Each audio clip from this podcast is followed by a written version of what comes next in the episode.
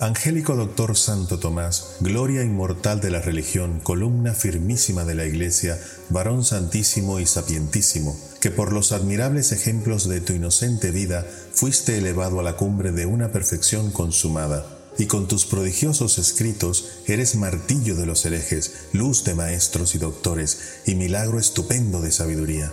Oh, ¿quién acertara, santo mío, a ser en virtud y letras verdadero discípulo, aprendiendo en el libro de vuestras virtudes y en las obras que con tanto acierto escribiste la ciencia de los santos, que es la verdadera y única sabiduría?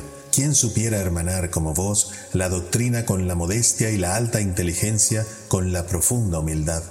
Alcánzame del Señor esta gracia junto con el inestimable don de la pureza y haced que practicando tu doctrina y siguiendo tus ejemplos consiga la eterna bienaventuranza. Amén.